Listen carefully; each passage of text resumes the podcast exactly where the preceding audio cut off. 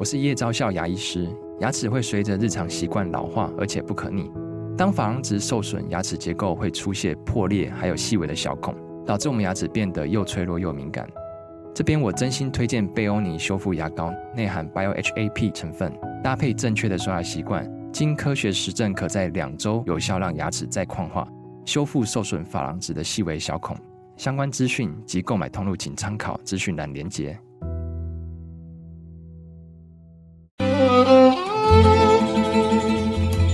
每一段关系都是一门功课，每一次经历都是生命的滋养。世界上最重要的东西，往往用眼睛是看不见的。One two three four。那我们就用听的吧。今夜遇见小王子。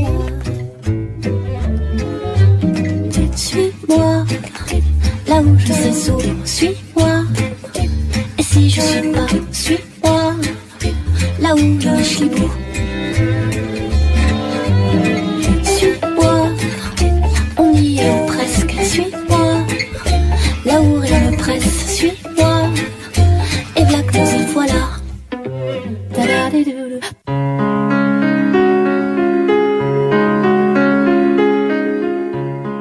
在所收听的是《今夜遇见小王子》。在上周的节目当中呢，我们邀请了灵性圈的传讯者，也就是阿夏，来到我们的节目中哦，为我们带来了关于二零二三年高龄的提醒以及智慧话语哦。也厘清了一些所谓高龄与传讯者的关系。虽然呢，呃，这些高龄们很调皮，那听众朋友就要跟阿光一样很开放，来接收此时此刻我们人跟人、心跟心、灵魂与灵魂之间的交流哦。也谢谢他们无私的敞开，在呃当下为我们呢能够做一些提醒跟灵性智慧的展现哦。也让我们有机会来一窥所谓灵性存有的工作样态哦。本来是想说透过阿夏的这个说明，能够看到他怎么样跟灵性存有的工作，可是他却是为我们展示哦，而不用我们一窥他的这个工作状态哦。这是很有趣的地方哦。那。虽然呢，上个礼拜其实来不及谈这个阿夏所带来的这本书啊，这本书叫做《当灵魂蜕变时》哦。不过听众朋友还是一样哦，就可以透过阿光自己的网站，还有就是我们大千电台的网站，我们都会把相关的这一个有关于今天来宾的资讯，都会放在我们的资讯栏哦。那其实如果你要掌握更多有关于阿夏的资讯，包括之前呢，他有出了书叫做。爱是唯一的吸引力法则，小琪的奇幻之旅，还有上周有为大家所介绍的公共电视的一个纪录片，叫做《漂泊》。今天呢，阿光持续的要邀请阿夏来到我们疗愈大来宾的这个单元，准备好灵魂蜕变了吗？跟着阿光，我们在空中打开神圣空间，我们要来一起跟高龄谈未来。慢点。慢点，慢点，让灵魂跟上我们的脚步。欢迎疗愈大来宾。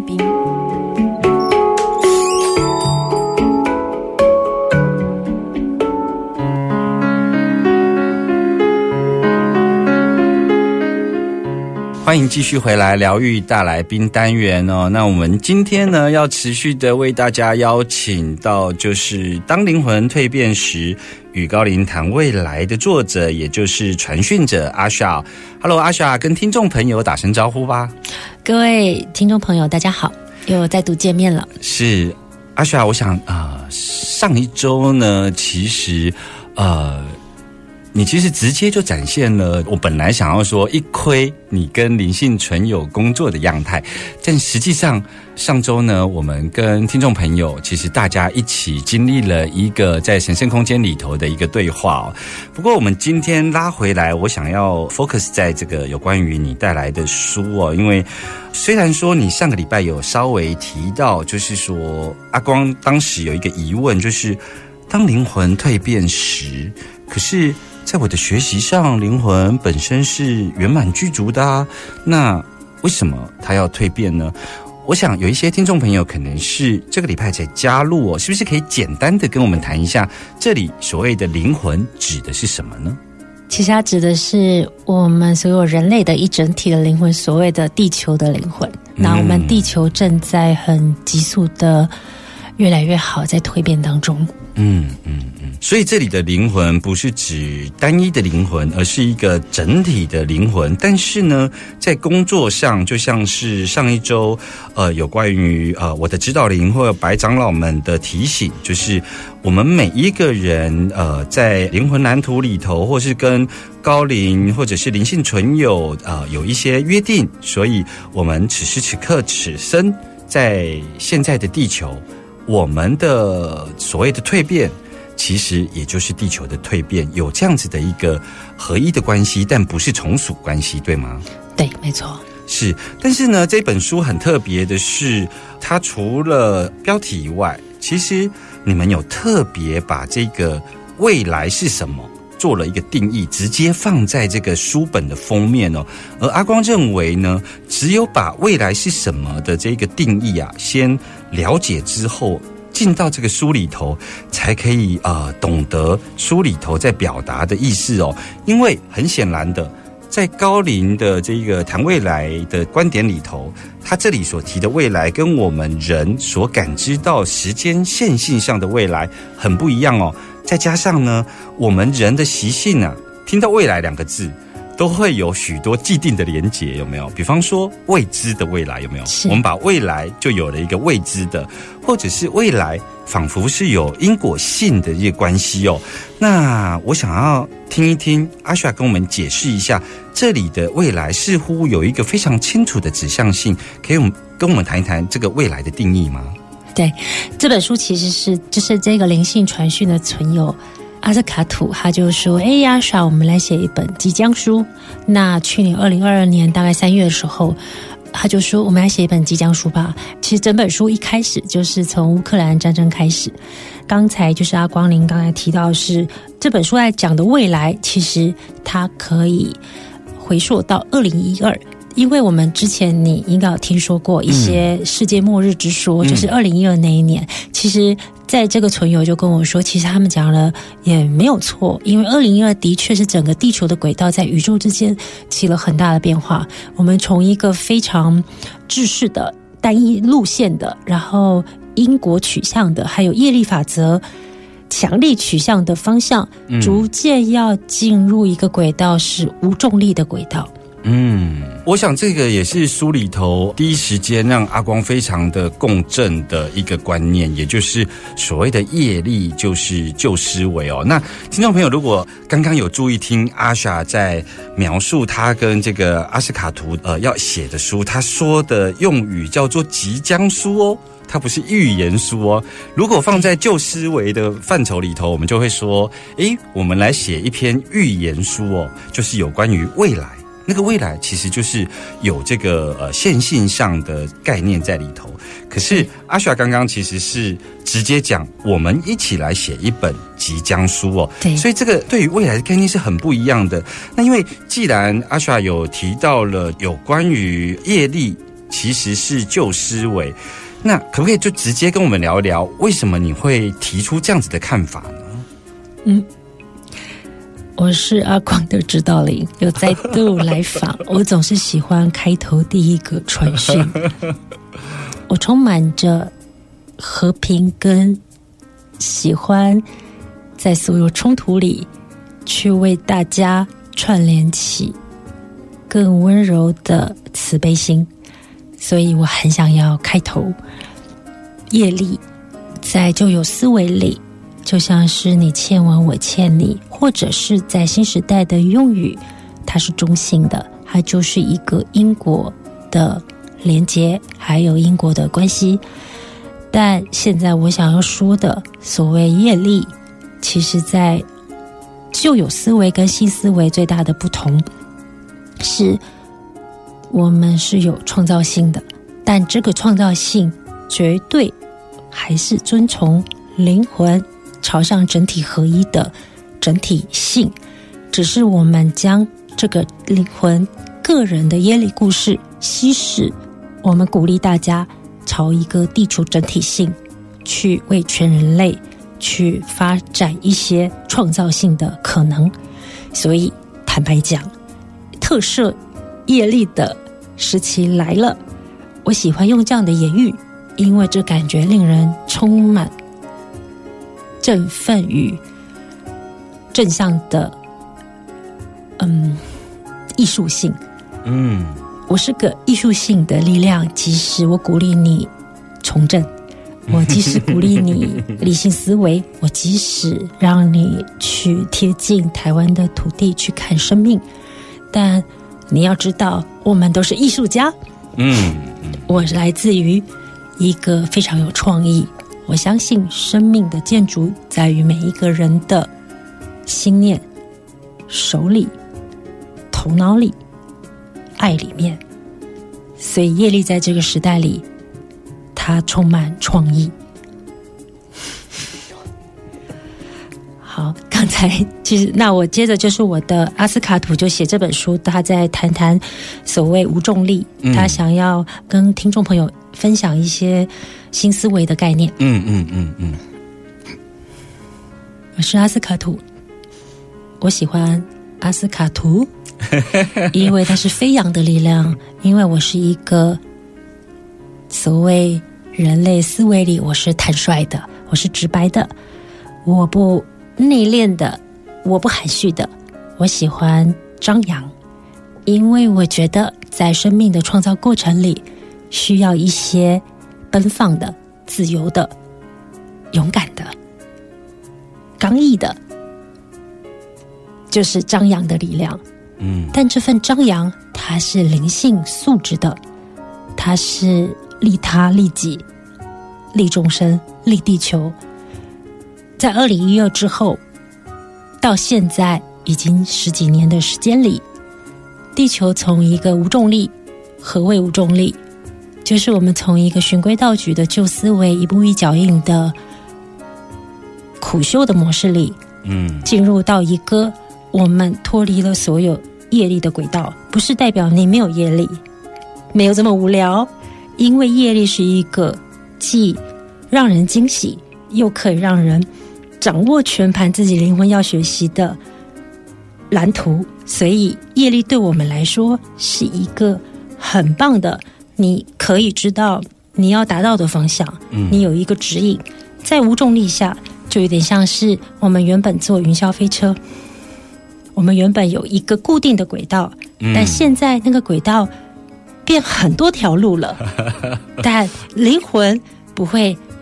抛弃你，让你随便玩，好像我们没有要你一团乱。如果一团乱，就像现今战争与战争、威胁与威胁之间，这不好玩，嗯。因为它缺乏创造性，嗯它缺乏灵魂愿景的，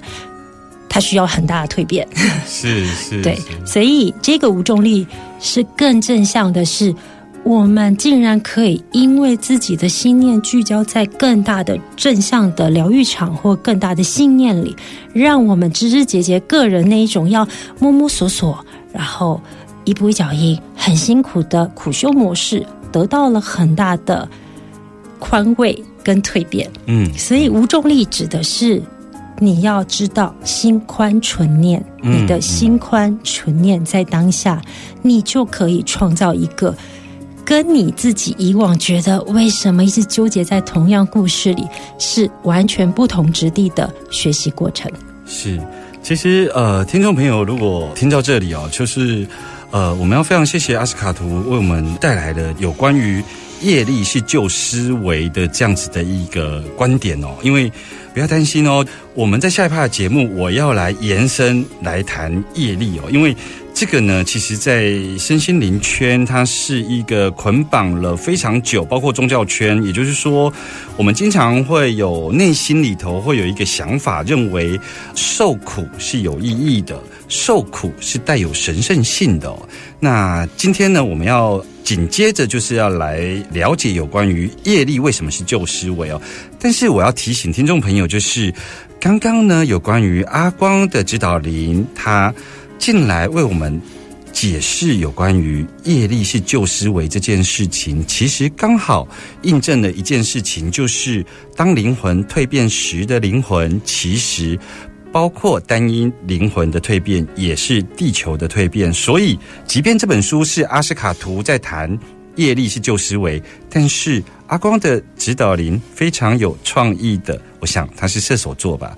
所以在此时此刻进来跟我们聊一聊哦，回来跟大家继续讨论有关于业力是旧思维。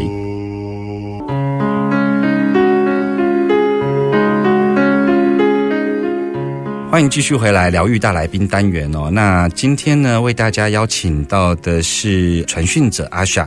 我们刚刚呢，就是有聊到了他的新书《当灵魂蜕变时》哦，那他带来了一个对我来说非常共振的一个新观点，这个观点叫做“业力是旧思维”哦。那为什么从二零一二年这一个时间点开始，我们不再有所谓的这个业力的这样子的一个轨道可以遵循哦？那是不是可以请？阿霞来跟我们谈一下，就是那如果说我相信了阿西卡图所说的业力不再是我们这个遵循的轨道的时候，那没有业力法则的世界，在现象上它会发生什么事呢？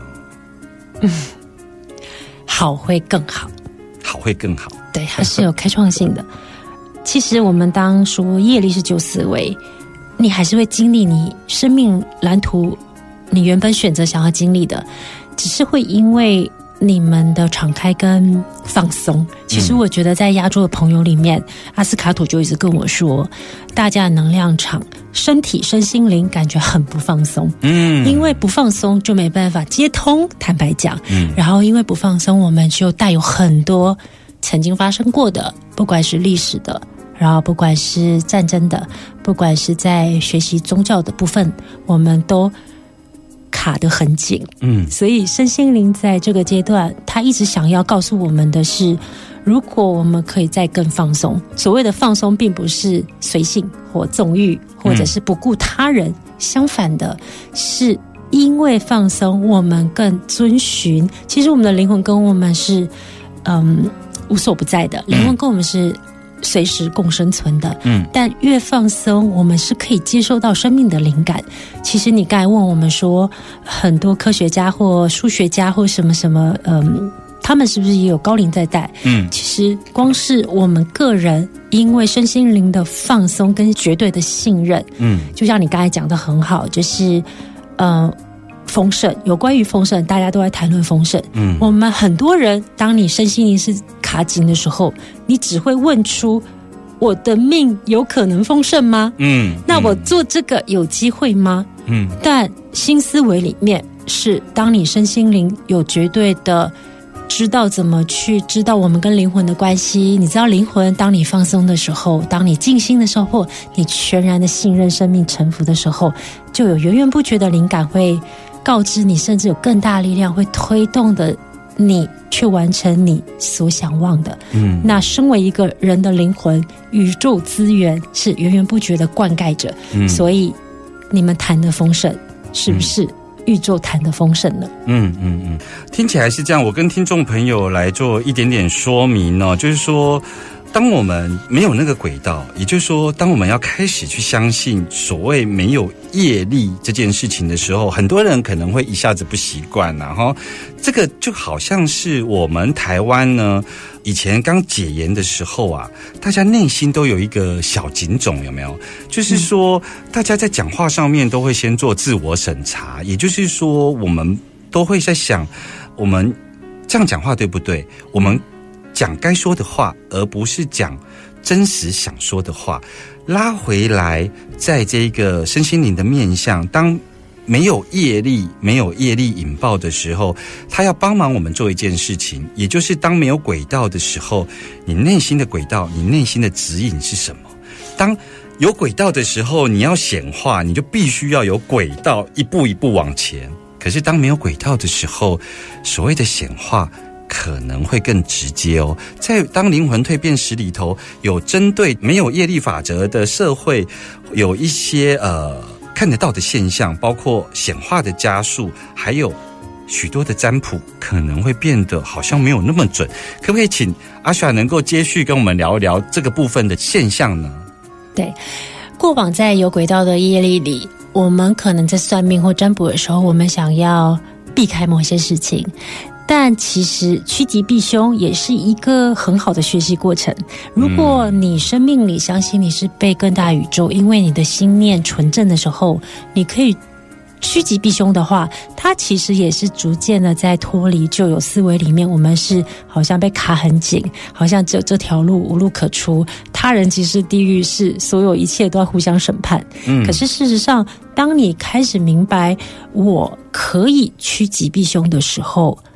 而这个我是来自于我内内在的指引。我知道我深受更大力量的眷顾与保护，我会将我的生命发展发扬在对整体地球。其实我们在讲的业力，应该是说过往我们会停留在自己的小我的小情小爱的业力，嗯到现在我们有能力去开放自己，聚焦在整体的利益上。嗯那整体的业力一定会，当你愿意臣服在整体的业力里，然后去将自己的生命在灵魂一步一脚印的发光着，其实你小我的业力它就会被稀释掉，因为嗯宇宙是非常宽容的。嗯所以我们也刚才不是你的指导灵，我想起 在说特色，其实它指的就是我们只是从。呃，好像这个世界我们是无助的，到我们可以活得更好，让自己充满着光芒，去引领整个整体的。而这个引领的最佳导航，就是我们一直在讲的宇宙，它有很大的力量嗯在推动着你。当你想说“我能丰盛吗”，新思维里面或更大力量要告诉你的是，每一个身为灵魂是独一无二，你怎么可能没有丰盛？嗯而是我们如何让这个丰盛创造的流，它是在更大利益里面，嗯而不是个人的占有控制。嗯而这个丰盛，它就会带有灵性的，它有带有物质界的安全感的，它也会带有呃神性的指导推动的显化的过程里。嗯嗯而这个神性指导的显化过程里，其实它是真的很美好，因为像我刚才跟阿光分享，就是我们即将去温哥华嘛，嗯然后我就、我就是回到旧思维，我有自己身为母亲的恐惧，因为我们一定是为了小孩教育去到那里，然后我真的不知道怎么选学区，我要照那个排名去选吗？还是怎么样可以遇到好老师？嗯，阿斯卡图就跟我说：“你写完这本书，我必须告诉你，你有绝对显化的能力，即使你的孩子被放在一个毫不起眼的学区，或者毫不起眼，或者是频率很不对盘的老师里，你为何不相信你内在的力量，或者是我们神性的力量，去是可以创造更多可能性？比如，它可以让这两个彼此的业力，他们是可以更松缓的，嗯它是不会紧绷的。我们一直在讲身心灵的卡紧跟新思维里面的松，它其实最大的关键就在于我们是否相信我们有显化跟祝福他人的能力。嗯嗯所有的祝福，它会让很多本来可以遇到的比较卡紧的业力关系，它会因为这个无重力的更大力量的推动力，变得更和谐。嗯嗯嗯，听众朋友有没有跟阿光一样敏感的发现一件事呢？就是当我们在谈业力是旧思维的时候，它仿佛里头内含着我们在传统宗教上的认识，也就是我们渴望救赎，然后我们要先承认自己有罪。当苦难降临的时候啊，我们还没找到这个神圣的意义啊，我们就会想要去找到那个因果法则或所谓的业力法则来帮我们承担哦。那这个其实是旧思维，就是说这个旧思维里头很容易让我们在宗教上看到了所谓的灵性导师。可是阿夏作为一个传讯者，他刚刚的举例里头为我们展示了一件我认为是一个新时代的事情，就是。他同样在谈业力是旧思维，但是他在谈他对于他要去温哥华，他对于他孩子的爱，他呢也展示了他有担心的这个面相哦。我们传统上救赎相对于神圣，我们会希望所谓的这个身心灵的老师或是灵性的教导，它本身必须要完全的神圣呢。可是阿夏刚刚呢，为我们做了一个非常好的一个示范，就是说，现在这种传讯者，他作为跟灵性存有一起工作的时候，他其实也都保有他自己，包括有光就有阴暗面的这样子的一个示范。我觉得这个就是业力是旧思维的最好的解释了。对，其实我我觉得很庆幸在这个过程里，因为看到曾经道教的传讯你是权威，所以他带给我就是我反权威，就是我很尽力，因为我真的觉得我顶多只是身体气场比较开放，可以接讯，但是我跟所有人一样，嗯，就是我只是多了一个精神导师，他们会告诉我，但是我能不能真的相信跟臣服，也跟大家一样，都需要时间。是，所以其实你同时也在告诉我们一件事情：当你碰到了权威，其实也引发了你有反权威的这样子的一个意识状态。那在这个过程中，其实是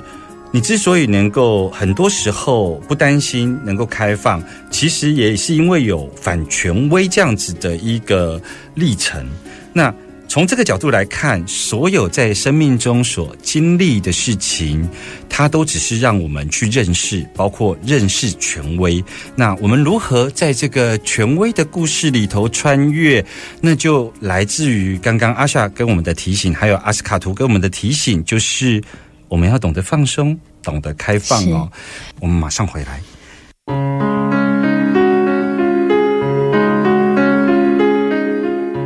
我们继续回来疗愈大来宾的单元哦。那我要持续的来请教一下阿夏，就是说，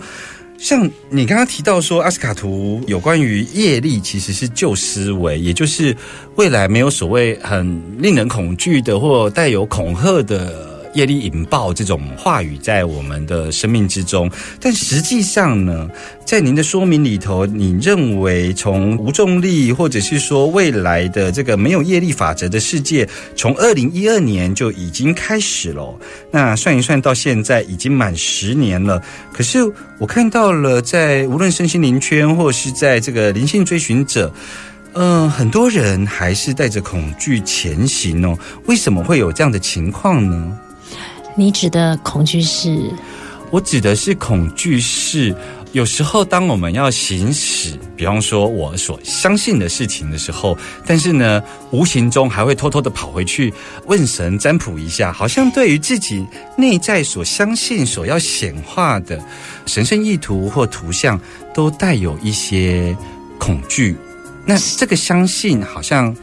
带着恐惧的时候，它本身就会很难。完成显化或是共同显化的这件事情，为什么大环境已经没有轨道十年了，为什么还是会有这种现象产生呢？其实这一个部分高龄的训练我的过程里，我其实十多年来，哦，十几年喽，我在去年以前是收不到自己讯息的，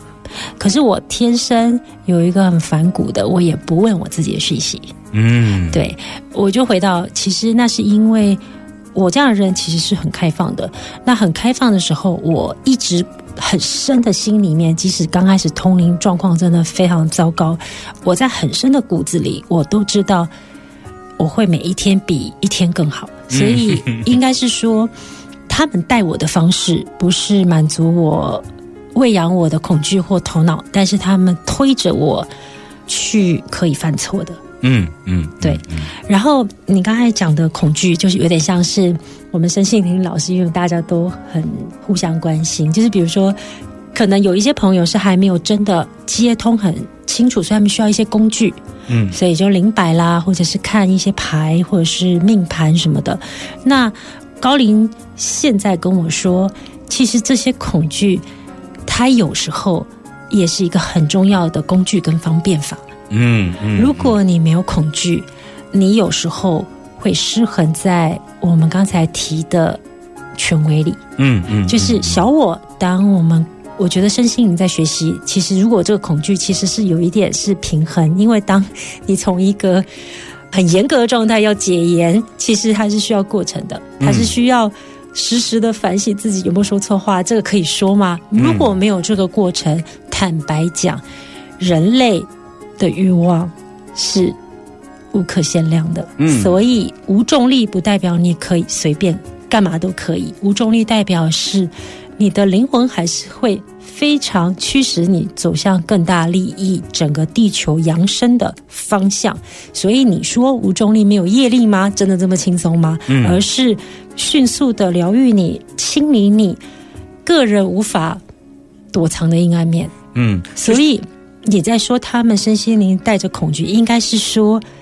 我们更应该长出更大的力量去直视自己的阴暗面。是，就像呃，你这本书的封面里头对于未来下的定义一样，就是说，当身体是能量世界的载体的时候，我们人身上所带来的习性，其实也影响着我们如何在这个无重力状态里头与宇宙的本源开通的状态。那在第二句话，你又提到说，直觉是未来的导航。就当我们身上如果有所谓的习性的时候，我们就会对于那个直觉会有担心或不相信。所以在书里头，除了带给我们有关于业力是旧思维的想法以外，其实你有进一步的在给我们很好的提示，就是如何清理身上的印记，对吗？对，其实也是清理我们很根深蒂固的恐惧。嗯，比如说书里面有讲到，之前不是有人说末法时代，对，听起来好像很恐怖，就是惨了，我没人照顾了。其实他们用另外一个解读方式是：你们真的相信我们真的会被一群魔带着走吗？还是你们相信自己可以因为自己心或灵魂的力量，它强过于你们不想？强过于那一些负向的妖魔化的力量，其实它主要是告诉我们，就是一句话：心宽纯念。当你可以照见自己的贪嗔痴，你照见了，你怎么可能错误？你怎么可能妖魔化？你怎么可能走入邪门歪道？因为你的导航就在你身上，那直觉在你身上，心念在你身上，所以他们整本书一直在讲心宽纯念。其实业力法则逐渐有点像是心念法则，我们只是。更快速的蜕变，它不会被捆绑的，好像怎么样都挣脱不了。以前好像所有故事都一样，我妈妈永远都二十年后还讲一样，只是现在不同的是，我们是跳跃式的，在被更大的宇宙疗愈，跟我们跳跃式的在进步。是。其实我觉得，虽然说没有照我们的访纲在进行，但是我觉得阿夏同步一直在。帮忙我们解释有关于未来的定义，比方说，他刚刚提到了所谓的心宽纯念哦，在他书的这个封面里头，未来的定义里头有一句话叫做“未来是人类的心电感应共同创造毫无屏障的世界”哦。心宽纯念是很心轮的，因为它是一个空间的概念，所以它用宽来指涉心哦。当你空间被打开的时候，也就是说，当我们能够敞开的时候呢，我们才还有机会看到我们叨叨不续的念头习性，而在这个叨叨不续的念头习性里头，我们如何看到最纯净的那个念头？不时间的关系，谢谢阿雪来到阿光的节目，在这个最后啊，我想要呃帮自己也帮听众朋友问一个问题：作为一个传讯者，作为一个呃所谓灵性出柜的这一个朋友。你的家人或你的小孩怎么理解你作为传讯者这个角色呢？我运气很好，是我现在很支持，然后小孩他们不太相信，可是我们很亲近，所以应该是说，有一天我女儿就问我先说：“妈妈说她通灵，可是为什么只有她看得到，我们都看不到？”然后他又说什么十二岁以前的小孩气场都是开的，所以他保护我们这一块。然后爸爸就跟他讲说：“你觉得你在闻到一个香味，你看得到摸得到吗？”嗯，他说：“你只要记得这个东西来的时候，你去观察自己心的感觉，你是舒坦的、舒服的、充满的，还是你是紧张的、抗拒的？你只要记得，这个世界会很多人会告诉你很多事，但是这里有准则。嗯，就像最后，呃，我的高龄们想要告诉所有人，所有人都是宇宙的载体，其实所有人都有这些能力，但这个能力，有些人他是被开通，并不代表他们优越于你们。更不同的是，他们要承担更多人不同的东西去为每个人服务。所以，其实，在将来世界里，为什么会心电感应？因为我们对很多的职业或很多特殊性，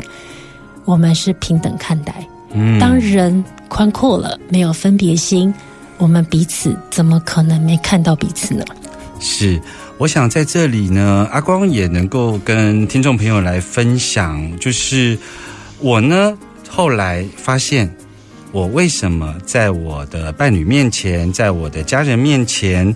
其实也不需要展现我作为一个传讯者或作为一个通灵的人，是因为通常都不会准，因为呢。对，